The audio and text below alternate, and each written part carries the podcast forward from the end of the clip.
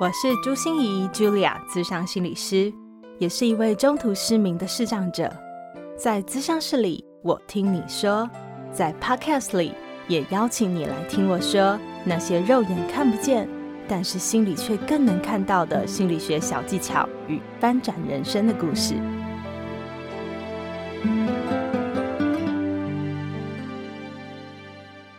迎收听朱心怡说心里话，我是视障心理师朱心怡 Julia，呃，欢迎来到我们心理来挖宝这个单元。嗯，不知道你听到。心里怀抱，你会不会就说啊，我们又来听故事了？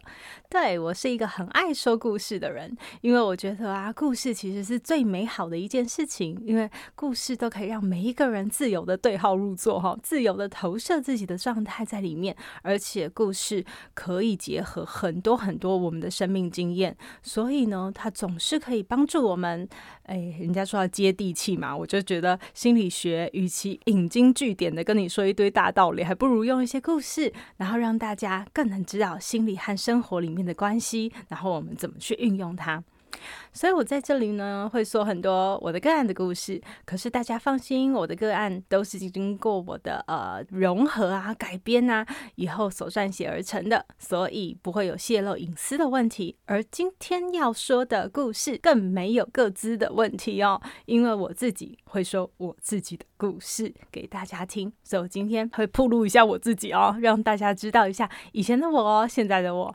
好。那要说些什么样的故事呢？呃。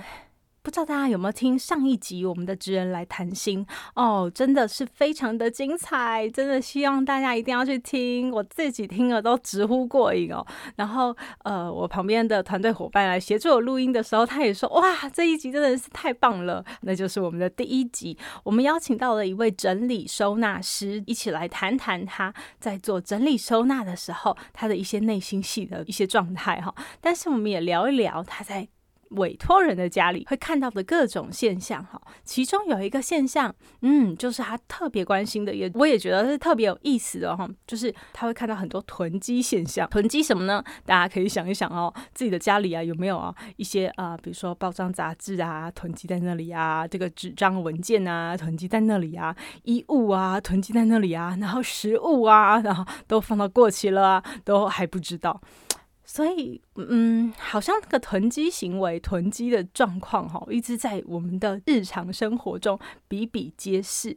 那我们在这一集的整理师的访谈里面呢，我们也去谈论到这些囤积行为可能背后有的一些表面上的心理因素，比如说是大量的购买啊，和难取舍的一些背后的原因。那我觉得啊，听到这里，其实大家都觉得不是很过瘾。我们想更多的了解一下那个囤积的后面到底是什么，是什么会让我们开始囤积呢？那又要怎么去解决呢？所以今天就让我用故事来带你了解哈。呃，接下来我会呃。你看进到这里，我就会觉得我要开始要讲课了哈，因为我分成了三点跟各位报告，这有没有很像讲课？好，为什么要分成三点哈？其实不是因为帮助大家很美其名啊，都是说帮助大家容易吸收了解，我们就分成了三点这样子哈。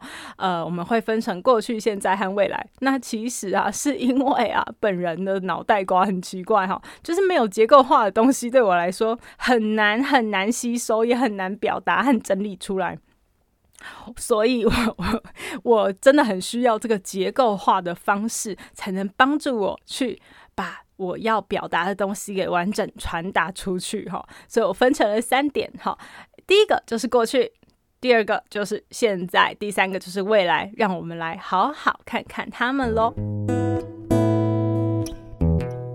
第一个我们会谈到的是对过去的感觉，为什么对过去会造成一些囤积呀？哦。这就是跟过去的执着啊，或者是有一些舍不得的心情，或者有一些匮乏的状态很有关系。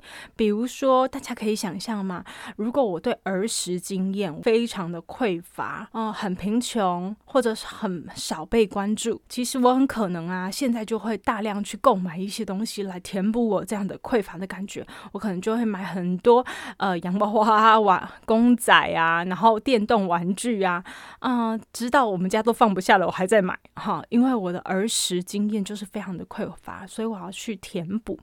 那有时候我们也发现非常多人哈。明明没有那么多钱，对不对？可是他一定要打肿脸充胖子，他一定要去买一些名牌，或者一定要请客，请一些很高档的餐厅或出入这些场所。那我们都会觉得，哎，奇怪，这是怎么回事呢？其实大家也可以想象哦，这个匮乏就是他的自尊心的匮乏，可能心里非常的自卑，所以用买这些东西来，其实不是在买名牌，是在买心里的自尊。好，所以呃，这些东西我们心理师要去处理的，当然不会是表面买的这个行为，而是后面的。不管是儿时经验或他自尊心的那个问题，我们要去解决它，要不然它都像无止境的黑洞，你知道吗？就是你怎么填都是填不满。呃，那也像有一些啊，我们对于一些比如说家里比较有纪念意义的东西啊，或者是特殊的价值的东西，我们总是会害怕丢掉它。为什么？害怕丢掉它，很大的原因是因为它跟我们牵扯到了非常多过去的情感，所以它等于是我们心里的一部分，你知道吗？就是割舍了它，我们好像就割舍了某一部分。像我自己哈，在我的明眼时代，就非常喜欢拍照。照片这件事情是我一直很难割舍的东西，而且在我那个年代哦，其实是没有那个数位相机，我们全部都是用那个拍立得啊、傻瓜相机啊，或者是真的是呃以前的富士啊，就是用那种真的是有底片然后会冲出来的那种哈。不要开始使那个数手指看我现在几岁了哈，就是我那个时候的年代，我的儿时经验哈，一直到我失明为止，我都一直是在用这个照片来为我的生活写日记。的感觉哈，所以当我看不见了以后，呃，我十五岁长脑瘤，十七岁的时候正式看不见，看不见的时候，对我来说最大的打击，当然就是这些照片我真的看不见了。可是看不见了，我又真的舍不得丢掉，你知道吗？呃，我知道我的照片一箩筐，因为从我出生，从我爸爸妈妈抱着我小 baby，你知道我小 baby 的时候就有多少照片吗？多少 就是那个多少册，然后那个真的是用册来形容的，一册一册一册一册。然后从我小时候一直到我十五岁、十七岁啊，成千上百册，没有那么多了。可是就是真的非常多册，我都不知道怎么办。然后我当然更不能丢掉它，为什么？因为对我来说，丢掉我的看得见的这些照片，好像就在仿佛宣告着我要跟明眼的世界 say goodbye，要跟明眼的世界道别一样。这对我来说太困难了，所以我就一直把它放在那里。可是你知道，就是一箱一箱放在那里。但是家里一点都不美观，也不舒适。那呃，大家知道，当结婚的时候啊，结婚的时候我们不是都会要，不是都会啊，就是说，哎，这个这个，我们习惯性哈会做一个那个 MV。我那时候就做了一个结婚的 MV，当然就要记录我从小到大的一些经典精华照片。那时候啊，痛苦就来了。第一个是我照片那么多，怎么筛选？我自己又看不到。然后第二个是结婚了以后，我就要搬去我跟我先生的家，那个家怎么有可能放我这么多照片呢？所以一定得开始丢了，怎么办？所以我就开始请我的好多的好同学、好朋友陪我过来筛选，就很像是整理师在对委托人做的一样，来开始陪着我们，一个一个引导我们。哪一些要丢，哪一些有意义，哪些有价值要留。然后我就跟我两个很好的大学同学跟他们说好，说哎，可不可以？我最后决定要留下来这些，你帮我扫描进电脑里面。反正我们是要做 MV 嘛，对不对？都要扫描。那你可不可以帮我们扫描？那他们就同意了，但是说不可以太多张，知道吗？这样，所以我就很节制，很克制哈。然后我第一梯已经筛选出来了以后，当然。就开始进扫描了，然后呢，那些本来印出来的这些照片，我就。恭恭敬敬的跟他们鞠三鞠躬礼，然后就开始一个一个把他们丢到垃圾桶里面去了。当我做完这些事情哦，当同学帮我扫描好了以后，放到我的电脑里，虽然我还是一样看不到，可是我觉得，哎，我的心里顿时轻松好多哦。嗯，我发现我不是在跟过去的明眼时代 say goodbye。而是换成另外一种方式来纪念他们，换成另外一种方式来储存这些经验。这些记忆。